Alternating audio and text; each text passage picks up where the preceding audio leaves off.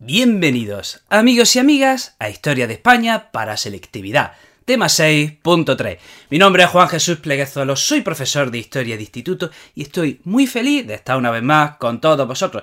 Este programa está especialmente dedicado a estudiantes de segundo de bachillerato y va con la pretensión de hacerle el curso algo más llevadero y ojalá, ojalá también le haga disfrutar la historia. Este programa en especial se lo quiero dedicar con todo el cariño del mundo a mis alumnos de segundo de bachillerato del Instituto Virgen de la Nieve, a los cuales les mando un abrazo enorme. También, también va a todas esas personas que están luchando por sus sueños, que están de manera infatigable luchando por un objetivo y que siempre tienen la fe de que las cosas van a salir bien. ¿eh? Un abrazo a todos ellos y que sigan adelante. Te recuerdo que estamos en el tema 6.3, es decir, el tema principal del tema 6 que has debido escuchar, el tema 6.2 lo complementa y ahora seguimos ahondando en el tema con el tema 6.3. Atención, mira qué título tiene, mira qué título tiene. Concepto de unión dinástica aplicado a los reyes católicos y características del nuevo Estado. Ahí lo lleva. Esto no es un clickbait, ¿verdad? a ver, bueno, ya sabéis que estos son los estándares de aprendizaje evaluables ¿vale? Y por eso tiene este título tan raro y por qué no decirlo feo.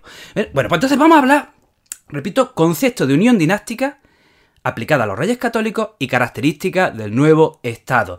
Bueno, pues estamos eh, en la península ibérica, finales del siglo XV, y tenemos un rey que se llama Enrique IV, en, rey, eh, en el reino de Castilla.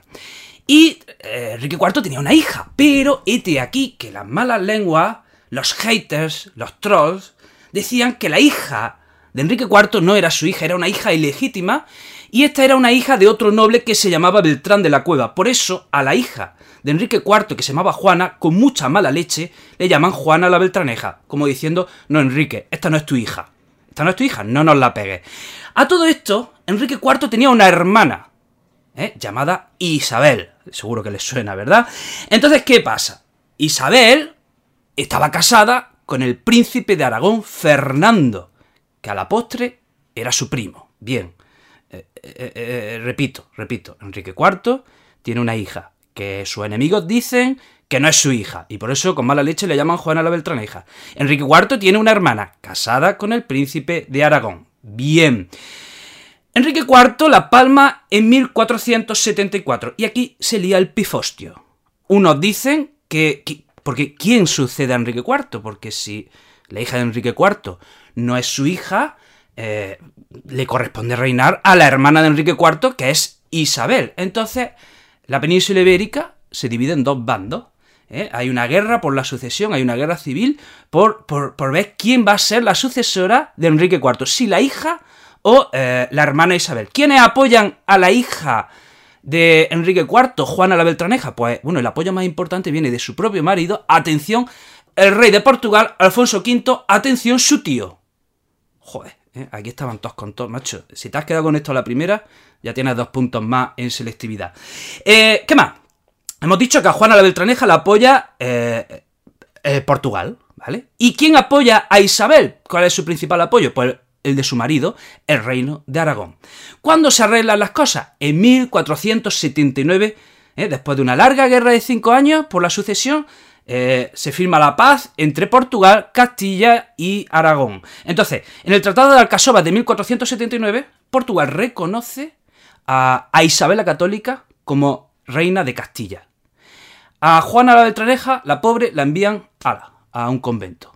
Y Portugal a cambio obtiene, bueno, pues el control eh, de, de, ciertos territorios en África, o por lo menos que la seguridad de que España no se iba a meter, de que Castilla no se iba a meter eh, en esos territorios que quedaban bajo el control de, Portugal. ¿Qué más, qué más, qué más? Ah, y 1479, muy importante. Ese, de año, ese año, Fernando de Aragón, que era príncipe, ahora ya accede a la corona y ya es rey de Aragón. Entonces tenemos que en 1479, por el Tratado de Alcasova, Isabel es reconocida reina de Castilla y Fernando de Aragón es reconocido rey de Aragón. Y ambos ya estaban casados. ¡Qué bonito! Entonces, ¿qué pasa? Tenemos rey de Castilla, perdón, reina de Castilla, Isabel, rey de Aragón, Fernando, y se han casado. Y aquí hablamos de la unión dinástica. ¿Qué es una unión dinástica? ¿Qué es una unión dinástica? Eh, y esto es la, y aquí vamos ya al meollo, que esto podría ser una pregunta de selectividad. ¿Qué es una unión dinástica? Bueno, pues hablamos de la unión de dos reinos a través, a través de su eh, dinastía, a través de sus reyes. Castilla y Aragón se han unido, se han unido, pero cada reino de alguna manera sigue siendo independiente. ¿Eh? ¿Qué une a Castilla y Aragón? Sus reyes. ¿De acuerdo? Entonces, cada reino sigue, sigue, siendo independiente el uno del otro y cada reino, por ejemplo, tiene sus leyes, cada reino tiene su moneda, cada reino tiene sus instituciones, tiene sus cortes. ¿De acuerdo? Y, hay que decir que de los dos reinos, Castilla era la más fuerte.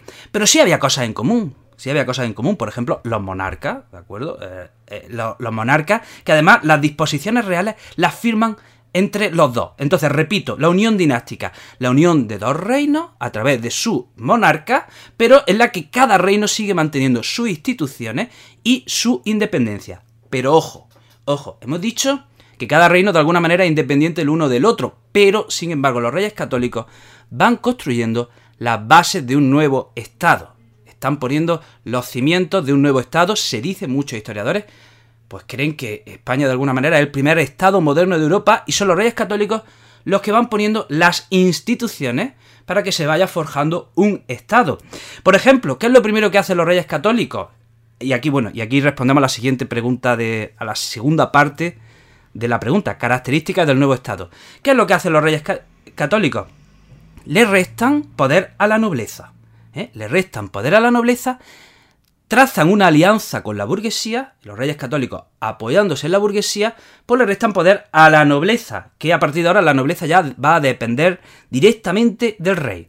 Resulta que las Cortes de Toledo, en 1480, nombran al rey maestre de las órdenes militares. Ya saben que durante la Reconquista se habían fundado órdenes militares para luchar contra los musulmanes. Órdenes militares, ojo, de monjes soldados. Eso es una orden militar, una, orden religiosa, pero cuyos monjes se dedican a, a defender el cristianismo con las armas. Y durante la Reconquista se habían fundado las órdenes militares de Santiago de, de, Calatrava, de Montesa, de Alcántara, y el rey es declarado maestre de esas órdenes militares, es decir, se les da el poder. ¿Qué más? Además, el rey toma eh, o sea, forma su, los reyes, perdón, empiezan a forjar sus propios ejércitos. Los reyes empiezan a tener ejércitos profesionales, empiezan a tener ejércitos a sueldo, y esto que es lo bueno, pues que ya no tienen que depender de la nobleza. Otra característica más, empiezan a crear un cuerpo de embajadores, ¿eh? un cuerpo de embajadores para establecer relaciones con otros países. Otra característica más, eh, los reyes católicos empiezan a en su gobierno a formar consejos para tratar distintas, distintas situaciones. Por ejemplo, crean el Consejo de Hacienda, el Consejo de Castilla, el Consejo de Aragón, ojo, y consejos formados por burócratas, no por nobles. De manera que eso facilitaba mucho la administración del Estado. ¿Qué más? El Consejo Real, que ya existía, le quitan el poder, eh, digamos que del Consejo Real, echan a la nobleza y ponen a, a burócratas, a especialistas. En las ciudades, por ejemplo, designan a un corregidor. Es decir, el corregidor era un delegado del monarca que en la ciudad eh, toma el poder. ¿Y qué era lo bueno que tenía esto? Pues que quitas el poder a la oligarquía local. ¿eh? La oligarquía local que lo controlaba todo, pues a, a su casa y a partir de ahora en la ciudad va a mandar el corregidor. Otro acontecimiento, el más triste, el más vergonzoso sin duda alguna, es el de la unidad religiosa. Miren, resulta que en 1492 eh, los reyes católicos decretan la expulsión de los judíos. Atención, 150.000 judíos fueron expulsados. 150.000 judíos, que además eran clase media, eran comerciantes que, se, movían mucho dinero, eh, que pagaban impuestos, y los reyes católicos tuvieron la, la lúcida idea de echarlos, y eso fue un golpe muy duro para nuestra sociedad y para nuestra economía. Pero es que hay otra, otra cosa más. Resulta que eh, las capitulaciones de Granada, cuando el reino musulmán de Granada se rinde a, Castilla, en las capitulaciones de Granada los reyes católicos se comprometen a respetar la religión de los vencidos y a, que se pueden quedar, a que los musulmanes se podían quedar en España. Y, y, se le llamaba, en principio se le llamaba mudéjare a los musulmanes que vivían con los cristianos. ¿Qué pasa? Que diez años después, pues ese contrato que habían firmado los reyes católicos queda, ¿eh? Eh, queda en nada, en papel mojado, Y a los musulmanes se les dice, no, no, os tenéis que convertir. Estáis obligados a convertiros. ¿eh? Porque sí. ¿Y qué se le hace a los musulmanes? Atención, casi casi se les bautiza por la fuerza. Y los musulmanes hacen el paripé de que se están bautizando. Pero, ¿qué, qué hacen los musulmanes? Eh, estamos hablando de 1502. ¿Qué hacen los musulmanes? Siguen practicando su religión. Siguen practicando sus costumbres, siguen hablando su idioma. ¿Cómo se les llama ya a estos musulmanes? Se les llama moriscos. Cien años después se les expulsará. Eh, y bueno, crean el santo, bueno, crean, crean, sí, crean el Santo Oficio, el Tribunal de la Santa Inquisición, ¿para qué? Para velar por la pureza del catolicismo y para perseguir, bueno, pues cualquier elemento que fuese subversivo a, la doctrina católica y en ese sentido, pues se perseguía a judíos, eh, musulmanes eh, o cualquier protestantes, cualquier persona que fuese contra la doctrina católica. Tenemos que decir que siguen funcionando las cortes, tanto en Aragón como en Castilla, las cortes siguen siendo muy importantes. ¿Cuáles son las funciones de las cortes? Aprobar leyes, aprobar tributos, eh, jurar el, cargo al heredero. Hay que decir que en Aragón las cortes tenían más poder que en Castilla. Y bueno, los reyes católicos le dan mucha importancia a la administración de justicia y establecen, digamos, una especie de como tribunales supremos. ¿Eh? Como tribunales supremos que llaman chancillerías. Y hay una en Valladolid y otra en Granada. Y los reyes católicos también, atención, se preocupan por la seguridad de los caminos y del mundo rural y crean una especie de policía que se llama la Santa Hermandad. Bueno, y hasta aquí, amigos y amigas, el programa de hoy. Espero que le haya ayudado a entender un poquito más esta época de la historia.